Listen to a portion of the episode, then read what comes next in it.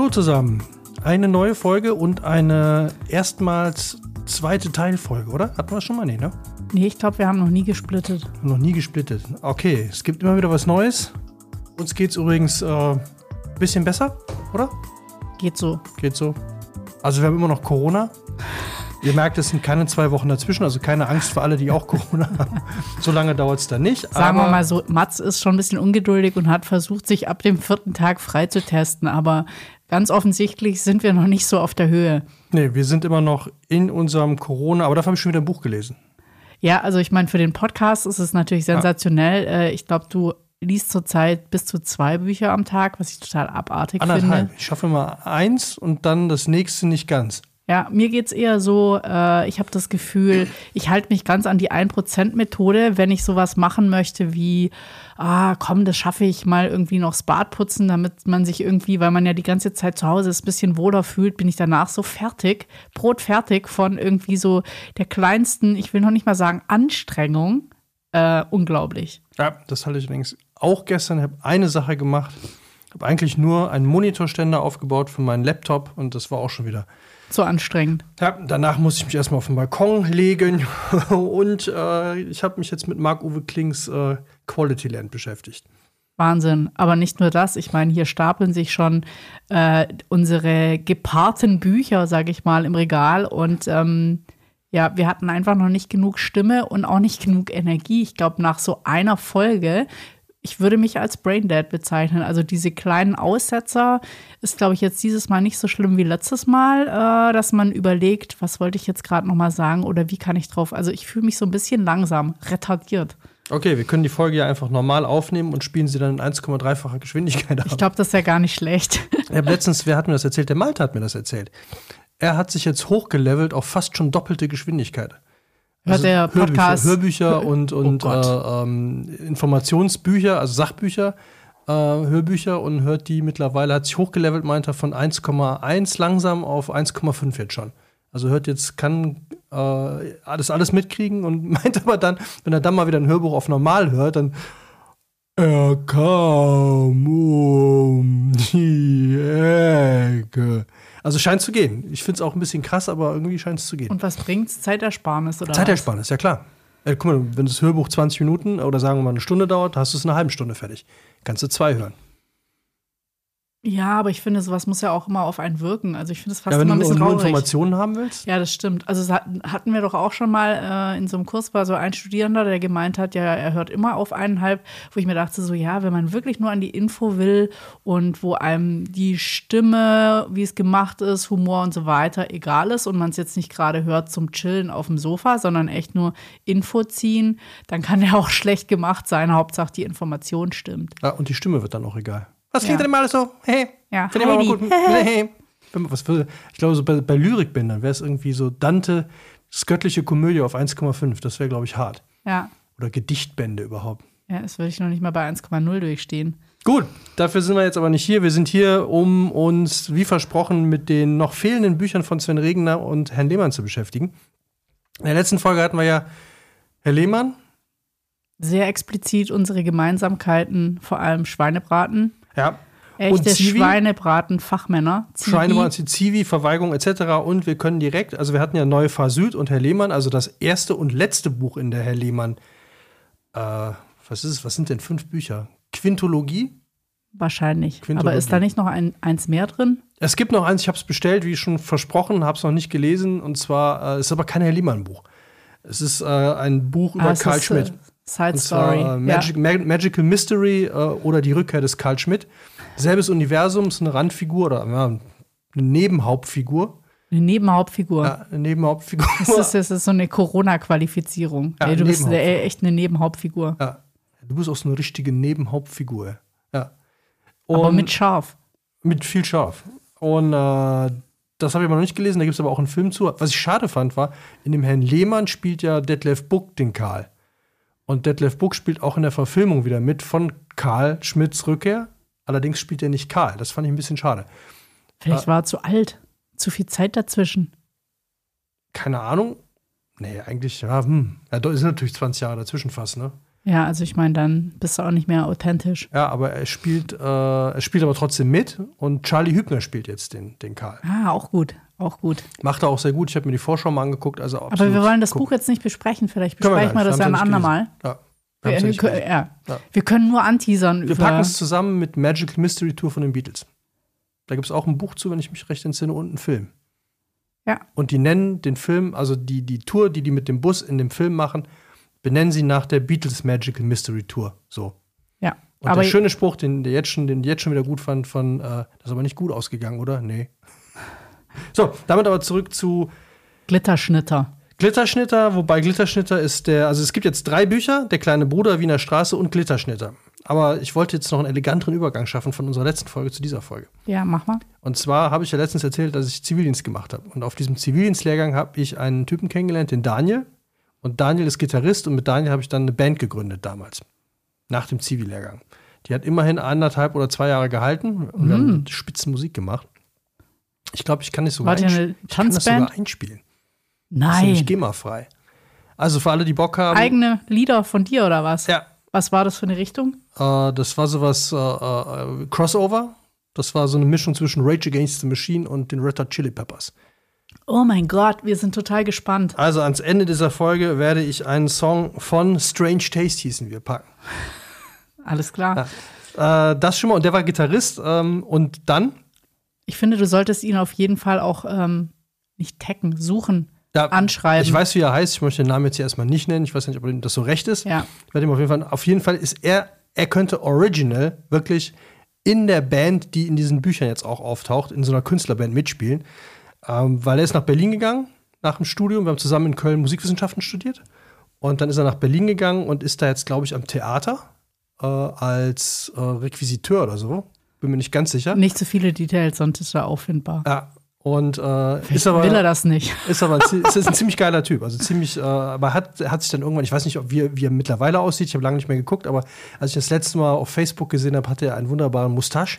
Also diesen Bart, mm, der so schön DJ an den Seiten runter. Mm. Ah, ganz geil. Jon Tiriak Gedächtnisbart. Ja, ja, genau. Ja. Und ist auch ein ziemlich durchgeknallter Künstlertyp irgendwie. Und äh, hat er seine Heirats-, Hochzeitsbilder aus Venedig hochgeladen was ich natürlich schon grundsätzlich wieder gut finde. In einem äh, Hemd mit nichts drunter und einem äh, Zylinder auf. Also sehr gut. Fand ich sehr, sehr stilecht und hätte wunderbar, er könnte wunderbar bei, und äh, die Band heißt leider so, ich kann es nicht ändern, Dr. Fotz mitspielen.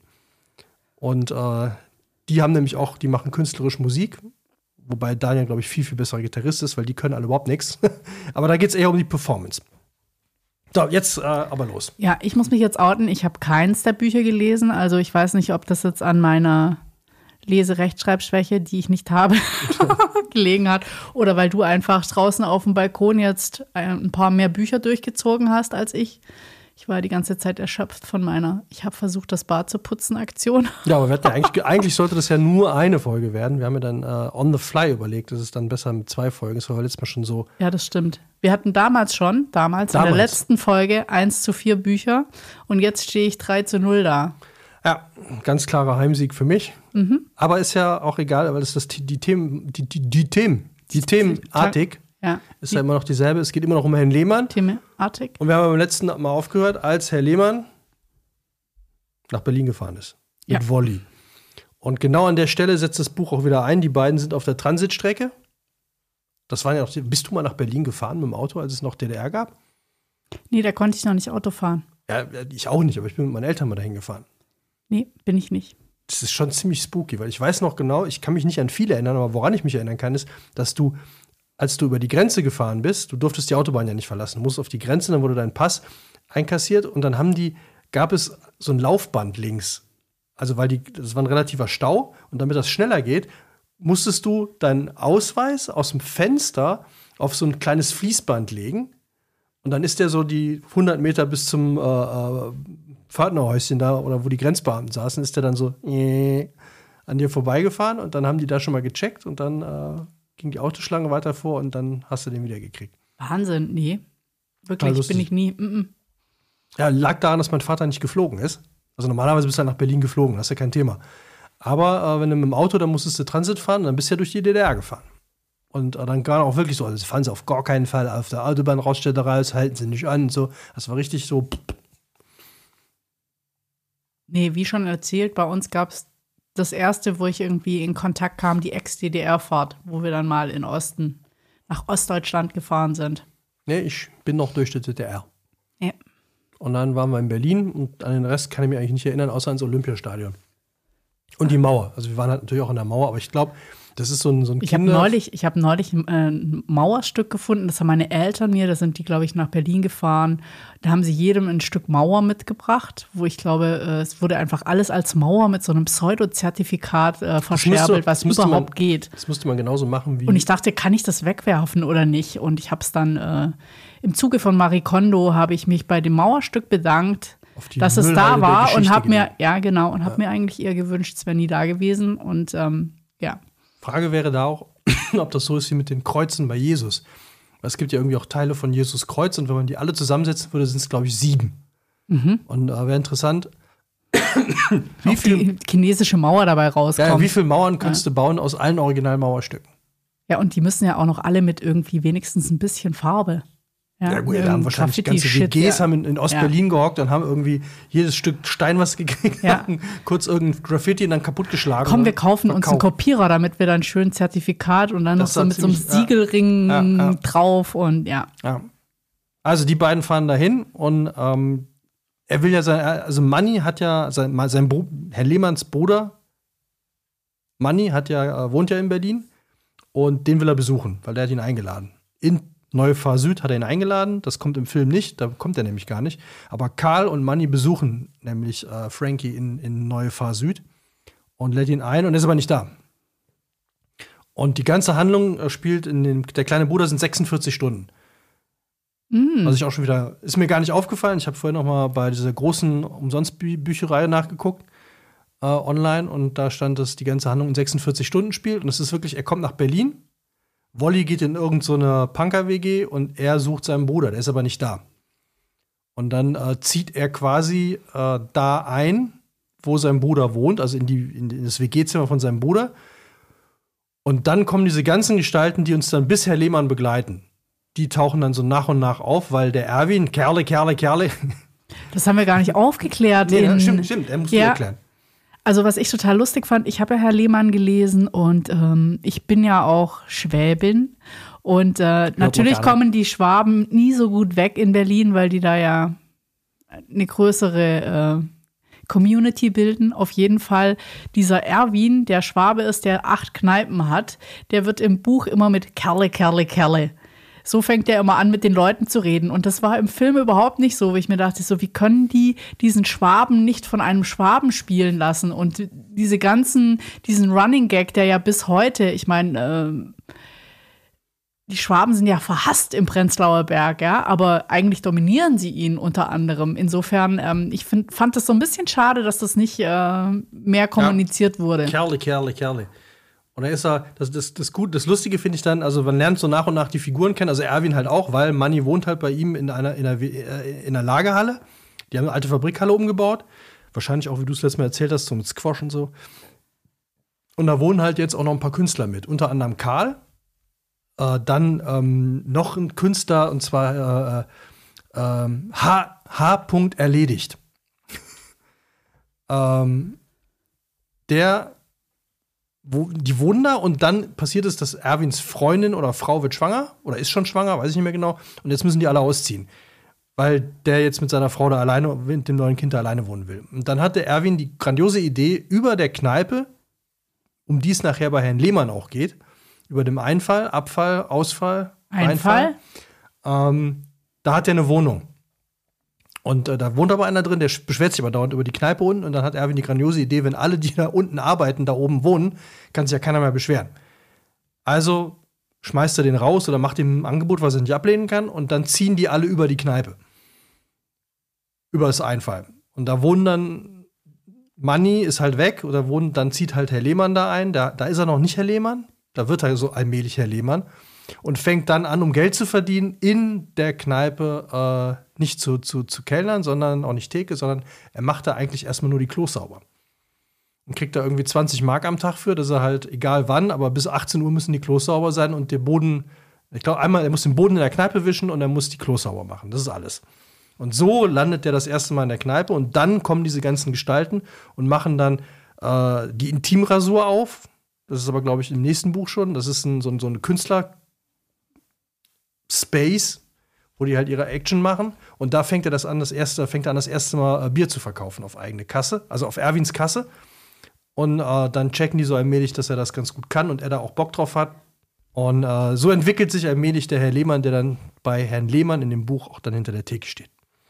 Also ich finde das total spannend. Ich meine, Berlin war ja schon immer so arty-farty und ähm, ich glaube, da, das ist total schade. Ich, ich hatte einen Studienplatz in Weimar damals angeboten und irgendwie wollte ich nicht nach Weimar und heute bereue ich es total, weil ich denke so, dass die Zeit die so kurz nach der Wende im Osten dir Möglichkeiten gegeben hat, irgendwelche Häuser zu besetzen, ganz billig zu mieten, dich total zu verwirklichen. Ich hatte damals während dem Studium in also ich habe in Karlsruhe studiert, aber in Stuttgart hatte ich Freunde, das war, fand ich auch total spannend. Die haben sich ein altes Tanzstudio äh, gemietet und haben in dieses Tanzstudio dann so Boxen reingebaut, in denen dann eine hm. riesen WG wohnen konnte, weil das ist natürlich ein großer Saal, aber wie willst du das dann so einzeln, sag ich mal, bespielen? Und die haben sich unfassbar viele Telefonbücher kommen lassen und so örtliches und so weiter, weil das hat man ja immer jedes Jahr neu gekriegt. Dann wurden die alten ja auch gesammelt und dann haben die aus diesen Telefonbüchern sich eine Box gebaut. Die war dann nach oben hin offen, aber auch mit so einer Nische, wo die Klamotten drin hängen konnten und so. Und dann haben die da so zu zweit drin gewohnt,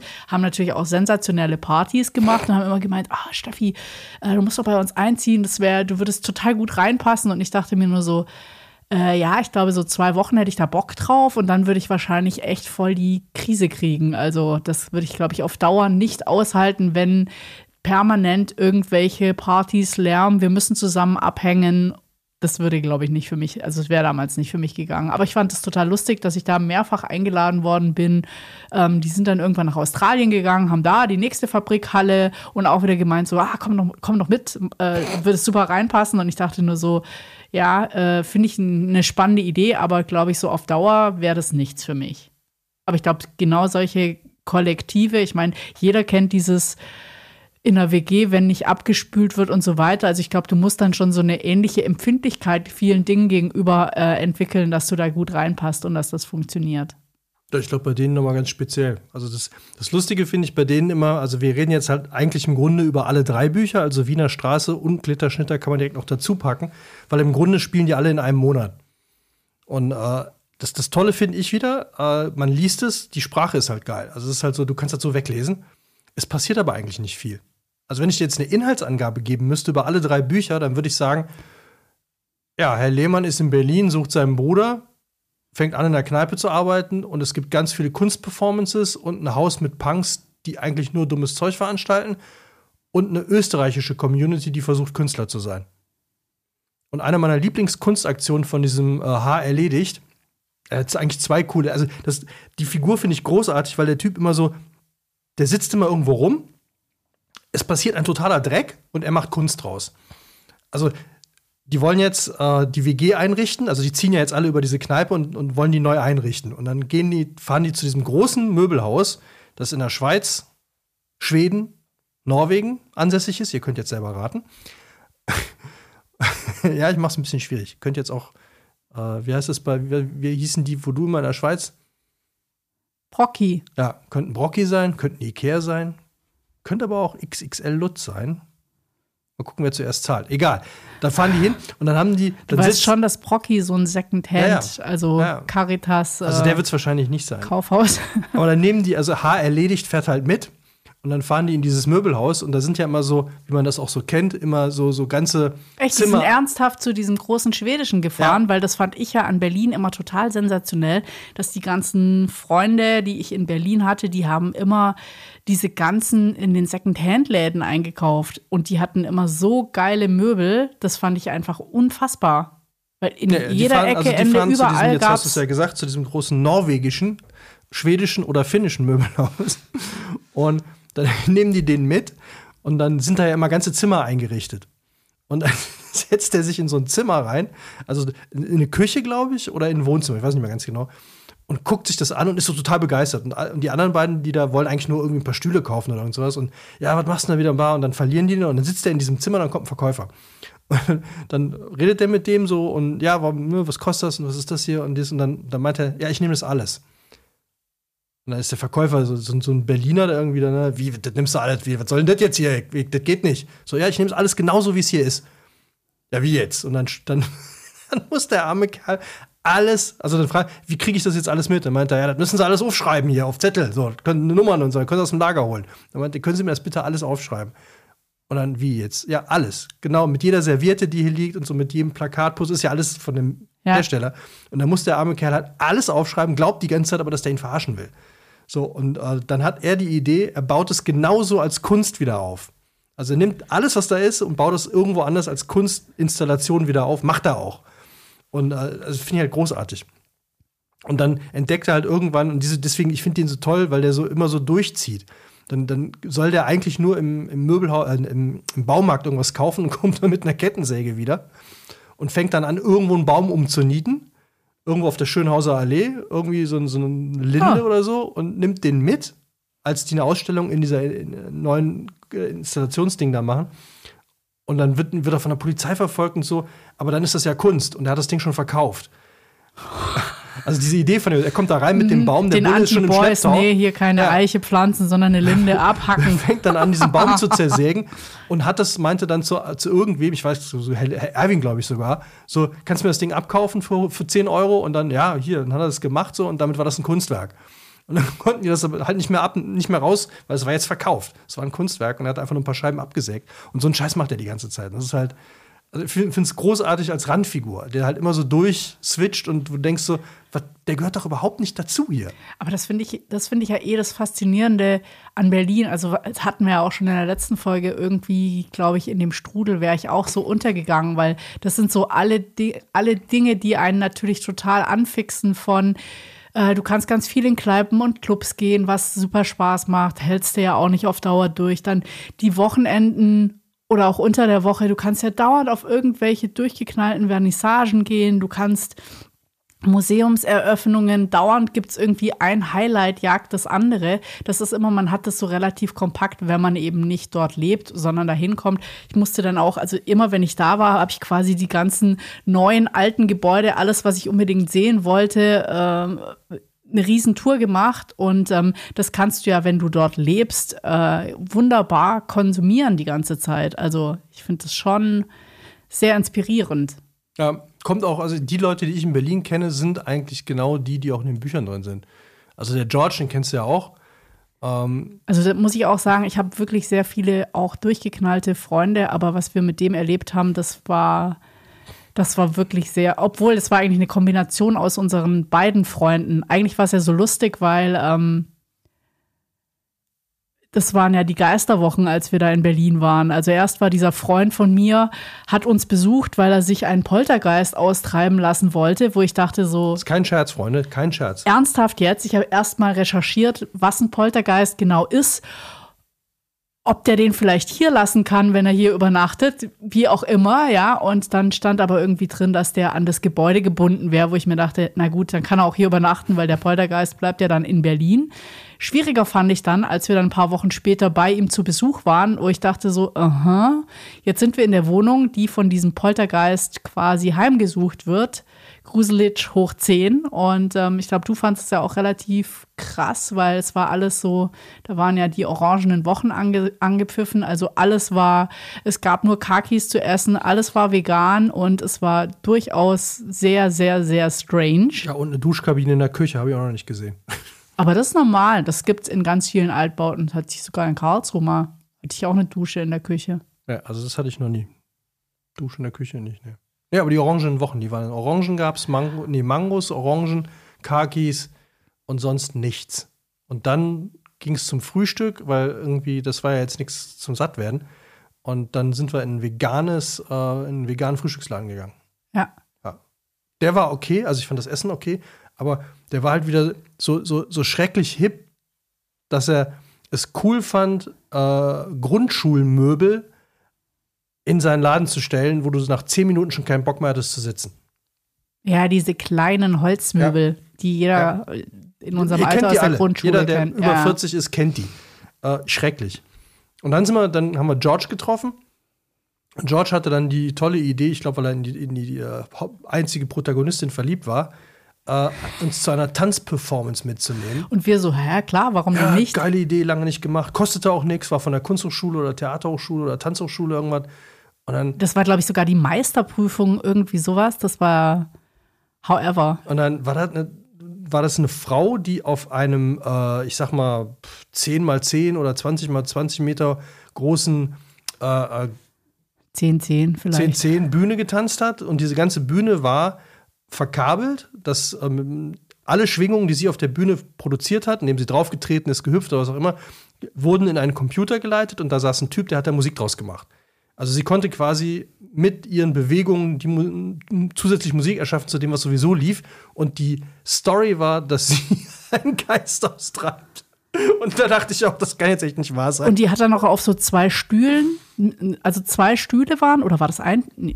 Nee, es war so eine kleine Box, wo, wo ein Tisch und zwei Stühle, das war die Wohnung. Das sollte die Wohnung. Ja. Und, Und- eine, äh, eine Pflanze. Eine Pflanze. Ja, die arme Pflanze hat ganz schön gelitten während der Performance, aber dann hat sie quasi dargestellt, dass sie von diesem Geist besessen ist und wie sie den austreibt. Und ich dachte nur so, Entschuldigung, also irgendwie hat das Ganze, das war so, so Total surreal. Ja. War aber, ich werde die Performance jedenfalls nie vergessen. Und dann, Und danach auch ganz schön hat er noch gemeint, jetzt gehen wir zusammen essen. Und wo sind wir hingegangen? In irgendwie eine Berliner Kneipe, die natürlich einem Schwaben gehört hat. Und er so, ich empfehle euch die Kässpätzle. Ja. Und ich dachte so, nee, nee, äh, nicht nur, ich empfehle euch, er ist extra deswegen mit uns da hingegangen. ich dachte so, äh, du Kerle, weißt schon, Kerle, wo Kerle. wir herkommen. Kerle, Ja. Kerle, Kerle. Ja. Ja, das war wirklich sehr. Und, und der hat übrigens, das fand ich auch immer sehr lustig, äh, der hat über, der hat ein, ein Grundstück gekauft in einer äh, Schrebergarten. Genau. Auch hoch illegal, glaube ich, so ein 20er-Jahre-Bau. Hab das Ding noch nie gesehen, aber auf jeden Fall hat er das dann vermietet und hat selber in seinem eigenen Garten in einer Juchte gewohnt, während er das Ding über eine, eine, eine Plattform vermietet hat. So hat er sich auch lange Zeit über Wasser gehalten. Aber was ich am allerlustigsten fand, als ich den kennengelernt habe, damals in Köln, und er ist dann, als er nach Berlin gegangen ist, äh, hat er mir erzählt, warum.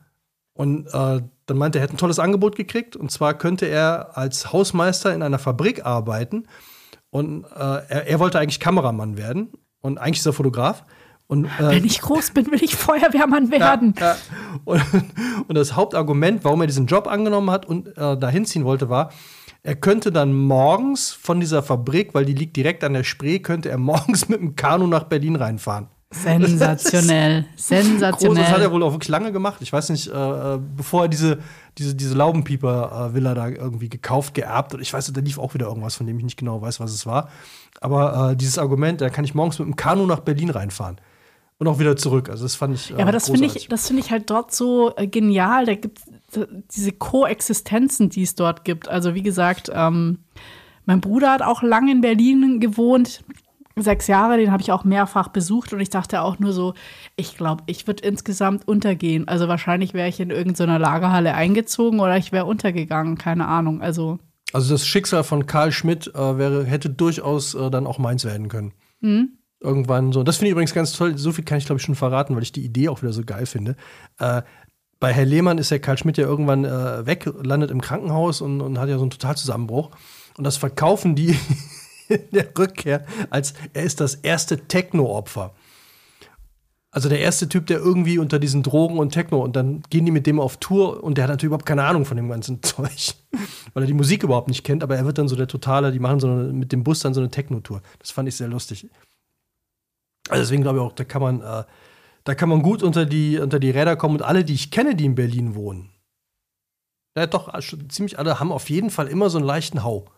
Ja, lustig finde ich, ich habe Aber sehr Also bei, bei den Architekten ist es natürlich auch ein ganz großes Ding, nach Berlin zu gehen. Und ich meine, da wird halt wahnsinnig viel gebaut. Und ich muss sagen, da haben ehrlich gesagt sogar die wenigsten einen Hau von den Architektenfreunden, Freundinnen, die dort sind. ja, es können ja nicht alle bekloppt sein, die in Berlin Nee. wohnen, aber die Nee. meisten.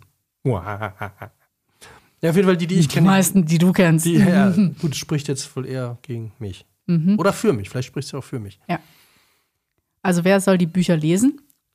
Alle, die Bock haben, sich ein Bild von Berlin zu machen aus den 80ern, weil ich glaube, auch da ist wieder wahrscheinlich einiges Autobiografisches von Herrn Regner drin. Und die einfach Bock haben auf Lektüre, die, ähm, die man so, so, so weglesen kann. Weil, das, das hast, du hast es, glaube ich, beim letzten Mal schon gesagt, ich weiß nicht, ob es untergegangen ist, äh, der schreibt teilweise Sätze, die gehen über drei, zwei Seiten. Aber die machen trotzdem, also sie sind, man, man ist ja nicht so, dass man zum Beispiel denkt, oh, mir gegenüber sitzt Steffi. Punkt. Wir reden gerade über die Bücher von Herrn Regner. Punkt. So sind ja keine Gedankengänge. Gedankengänge sind ja, ah, Steffi hat gerade kurz zugezwinkert, das heißt, wir sollten mal zum Ende kommen. Ich sollte mal was über das Buch sagen. Ja, vielleicht muss ich aber auch noch erwähnen, dass, wenn ich gerade auf meinen Zettel gucke, da steht nämlich Giraffe Sony, da muss ich auch noch was zu erzählen. So, so sind ja Sätze, so, so denkt man ja. Und so schreibt er. Und dann kommen wieder wörtliche Redesachen, aber ganz oft sind diese, Herr Lehmann dachte in dem Moment, dass er eigentlich das machen müsste, aber wenn er schon dabei ist, das zu tun, könnte er ja eigentlich auch noch, und das finde ich immer so großartig, wenn man das so schnell weglesen kann. Ja, ich finde, was ich halt total spannend finde, als ich Herr Lehmann gelesen habe, so jetzt war man hier zweieinhalb Jahre mit Corona, ich will nicht sagen eingesperrt, aber irgendwo schon, dieses ganze, man geht mal aus, äh, man trifft Freunde draußen auf einen Drink, ähm, Kneipenkultur, all das war ja irgendwie überhaupt nicht möglich. Und ähm, es ist so schön, also ich meine, ich weiß nicht genau, ob wir jetzt unser Corona von dem Konzert hatten, auf dem wir waren, ja, aber es war einfach mal wieder ein sensationeller Abend, draußen zu sein, eine Live-Band zu sehen.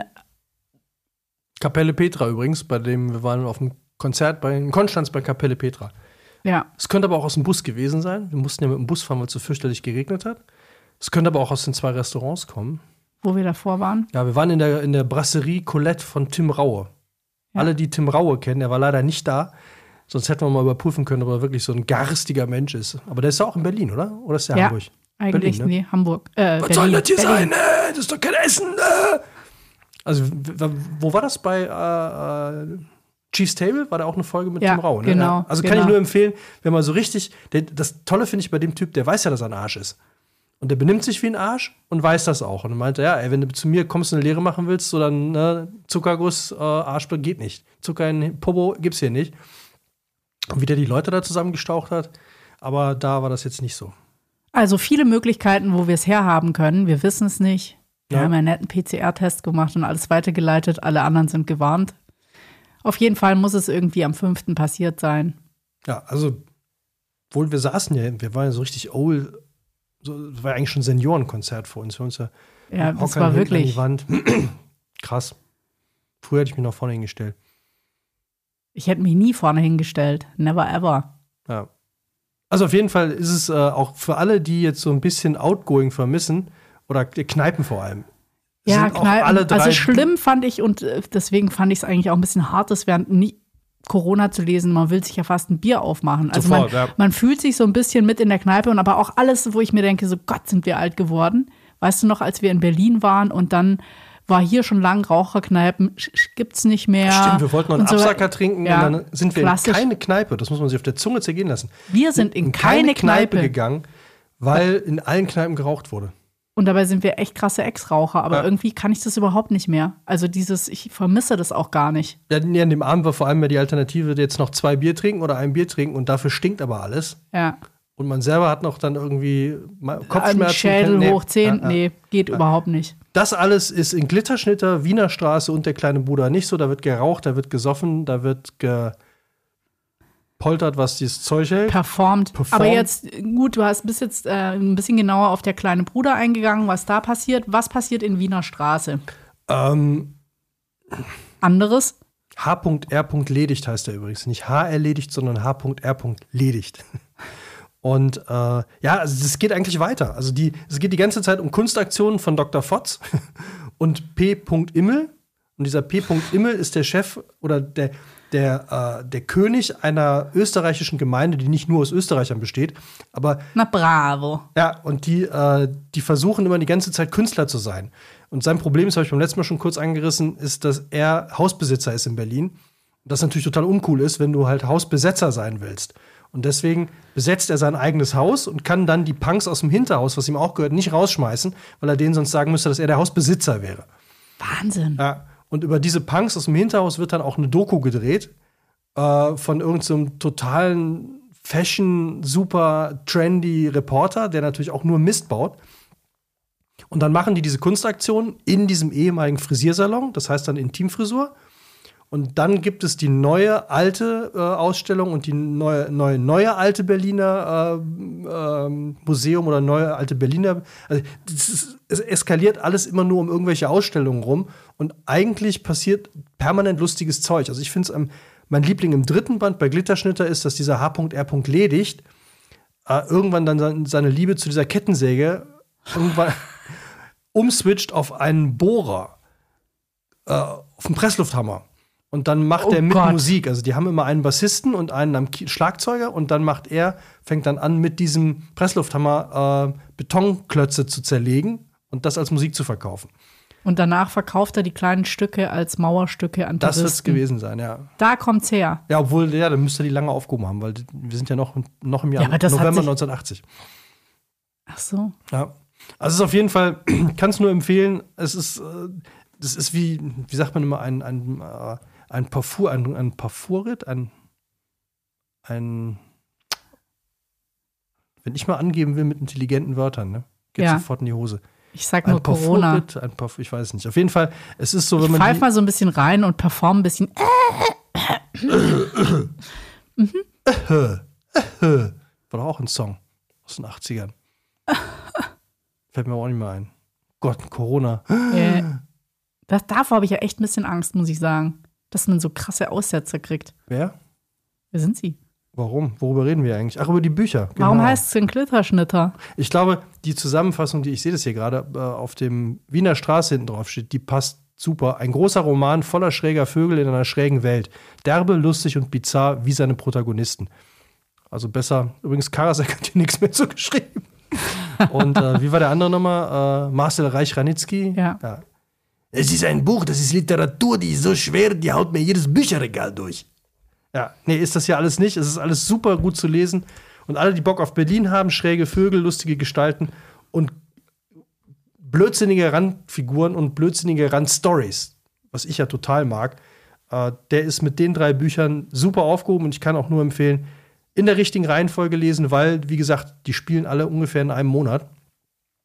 Und man kann jedes für sich lesen, aber ähm, am besten alle drei und dann hintereinander. Und wer am aller, wer, wer, sich die komplette Kante geben will, liest als erstes Herr Lehmann und fängt dann bei Neue Süd, Kleine Bruder Wiener Straße Glitterschnitter und dann als krönender Abschluss.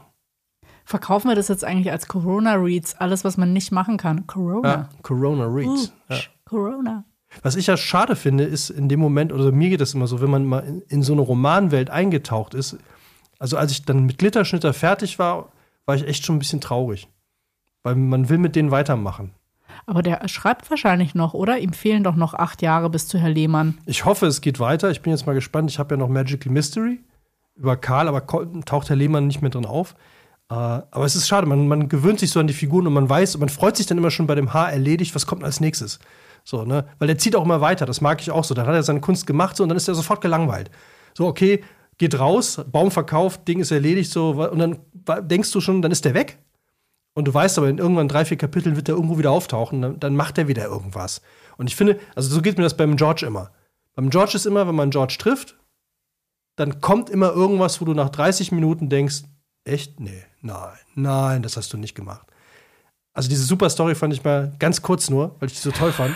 Er suchte, er war Location Scout für einen Film, den er selber drehen wollte, auf Island ist dann nach Island gefahren, hat sich einen Jeep ausgeliehen, aber keinen richtig geilen, also nicht so ein, so ein, so ein Riesending, so ein, so ein äh, Colt Sievers-Teil, sondern einfach nur so ein, so ein Jeep halt. Also auf Island normales Auto wahrscheinlich.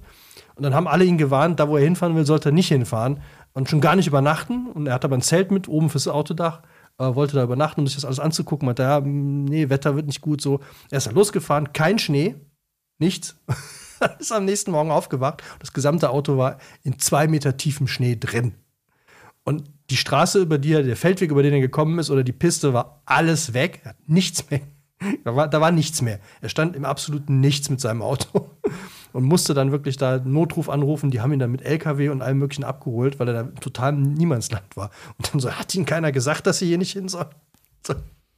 Ja, und das war so das Erste, was er dann erzählt, nachdem wir uns dann irgendwie drei Jahre nicht gesehen hatten. Ja, echt crazy Typ. Ja, passt in das Buch. Gibt ja so. Zwischendurch es gibt er, einfach so Leute. Ja, was hat er gemacht? Mit schwer erziehbaren Kindern war er, glaube ich. Wandern. Wandern, aber in Spanien irgendwo. Ja, auf Malle, glaube ich. Ich, fand's, ich finde es einfach immer nur, wenn du ihn kontaktierst und dann kommt sowas zurück. Nee, äh, ich träge gerade eine Flüchtlingsdoku auf Lampedusa. Richtig, geht ja, nicht, ja. geht nicht. Ja, wir waren ja mal zusammen mit ihm in Österreich. Und da kam er gerade genau, meinte, ja, ich kann mitkommen. Ich bin aber gerade auf Lampedusa und mache einen Dreh. Ich würde dann nach Berlin fliegen, dann mit der Bahn nach Dingens kommen, nach Linz kommen und dann, äh, ja, sollen wir dich abholen? Nee, wie weit ist denn das von daher? Da müsstest du so zehn, fünf Kilometer, äh, aber berghoch dann. Ja, nee, kein Problem. Und dann haben andere Freunde den gesehen, wie er durch den Wald marschiert ist mit seinem Rucksack irgendwie und ist dann wirklich. Ich finde es immer noch ein bisschen Kilometer schade, so. dass du mit dem nicht. Der hatte ich doch mal gefragt, ob du mit ihm mit dem Motorrad durch Rumänien fahren willst. Das hättest du mal machen sollen. Das, das wäre bestimmt ein krasses Abenteuer gewesen. Vielleicht mache ich das noch. Einmal mit George irgendwo hinfahren. Das wird auf jeden Fall. Der fährt ja auch immer gerne mal. Jetzt ist er, glaube ich, wieder in Thailand. Drei Monate Thailand mit dem Motorrad. Ja. Der war auch schon in der Wüste. Dem passiert auch nichts. Ja, aber ich glaube, das ist so, wenn du mit dieser Unbedarftheit reingehst und ich meine, ich glaube, dem sein Ruhepuls ist auch jenseits von Gut und Böse. Ich meine, wenn du dich da einschneiden lässt, aufwachst und so, oh ja, wird mich schon einer retten, dann ist es so, äh, manche würden es Gottvertrauen nennen, aber ja. ja. Und es ist, glaube ich, auch ganz hilfreich, zwei Meter groß zu sein und so auszusehen wie er. Ja. Du meinst, du wirst von jeder Frau gerettet, oder was? Jede Frau will ihn retten und Typen haben, hätten wahrscheinlich Angst, weil er ist ja schon auch kräftig. Ja. However. Freunde, Freundinnen, das war unser zweiter Teil von Herrn Lehmann und Sven Regner. Der kleine Bruder, Wiener Straße, Glitterschnitter. Ich kann es nur empfehlen, zieht's euch rein. Und, äh, zieht's euch rein, in diesem Sinne. Idiot. Und äh, haben wir schon ein Thema fürs nächste Mal? Äh, wir wissen ja noch nicht mal genau, welche Reihenfolge wir machen. Wir können mal wieder, wie, wie wir das immer machen, wir kündigen was an und machen nächstes Mal was total anderes. Okay, nächstes Mal verraten wir euch, wie ihr mit einem Euro an der Börse innerhalb von einer Woche zwei Millionen Euro machen könnt. Wäre das sowas, was man ankündigt und dann doch nicht mehr? Ja, das macht man höchstens selber sowas. Das ist, das ist eigentlich mal eine richtig gute Idee. Das machen wir selber. Also, wir erzählen euch nächste Woche, wie wir mit einem Euro an der Börse Millionär geworden sind. Ja, oder nee, komm, wir haben, wir haben da oben doch schon äh, die Armada, die darauf wartet, dass wir drüber sprechen. Also machen wir Vizini, ein Vorgucker. Ja. Also ich habe gelesen, und das packen wir Monchi, niemals satt, der Sänger von Feine Sahne Fischfilet, hat äh, in einem Jahr 65 Kilo abgenommen und erzählt über Mecklenburg-Vorpommern. Und dazu packst du? Das weiß ich noch nicht weißt genau. Nicht? Also ich finde das, was ich ursprünglich gedacht habe, nicht so richtig passend. Nämlich? Sascha Stanicic, Herkunft, finde ich aber jetzt irgendwie der hat einen Weltbestseller geschrieben und ist mit 14 aus Jugoslawien nach Deutschland gekommen. Und äh, wahnsinnig tolles Buch. Es äh, liegt mir auch sehr. Das ist der, er ist der Meister des Gedankensprungs. Also sowas habe ich noch nie, also noch nie erlebt. Nicht nur thematisch, sondern der springt Aber durch jetzt noch nicht zu viel. Raum und Zeit. Also das werden wir auf jeden Fall besprechen. Dann habe ich Kurt Krömer gelesen. Äh, glaub nicht alles, was du denkst. Dann habe ich Quality Land von Marc-Uwe Kling gelesen. Ja, jetzt gibt er wieder an. Und dann Christian Berkel, auch äh, wurde, glaube ich, auch fett gehypt. Äh, Apfelbaum. Apfelbaum. Ja. Ich habe Wenn Martha tanzt gelesen. Davor, da, davon hatte ich davor noch gar nichts gehört. War aber auch ein sensationelles Buch. Also, ihr seht, äh, Corona treibt diesen Buchpodcast ganz schön voran. Alles klar, also. Ein, ein gutes muss es ja haben. Bleibt uns gewogen. Macht euch eine schöne Zeit. Mhm. Schaut, dass ihr die Scheiße nicht kriegt. Ja, empfehlt uns weiter. Und wenn euch die Bücher, wenn ihr euch einen schönen Sommer mit Sven Regner machen wollt, bestellt die Bücher über unsere Affiliate-Links auf unserer, äh, in unseren Show Notes. Dann können wir uns neue Bücher kaufen, die wir euch hier vorstellen können. Und wenn ihr Bock habt, dass wir mal ein Buch für euch lesen, dann meldet euch einfach. Ja. Freuen uns immer über Feedback. Also liked uns auch auf Facebook und Instagram. Ja. Idiot. Bis dann. Tschüss. Ciao.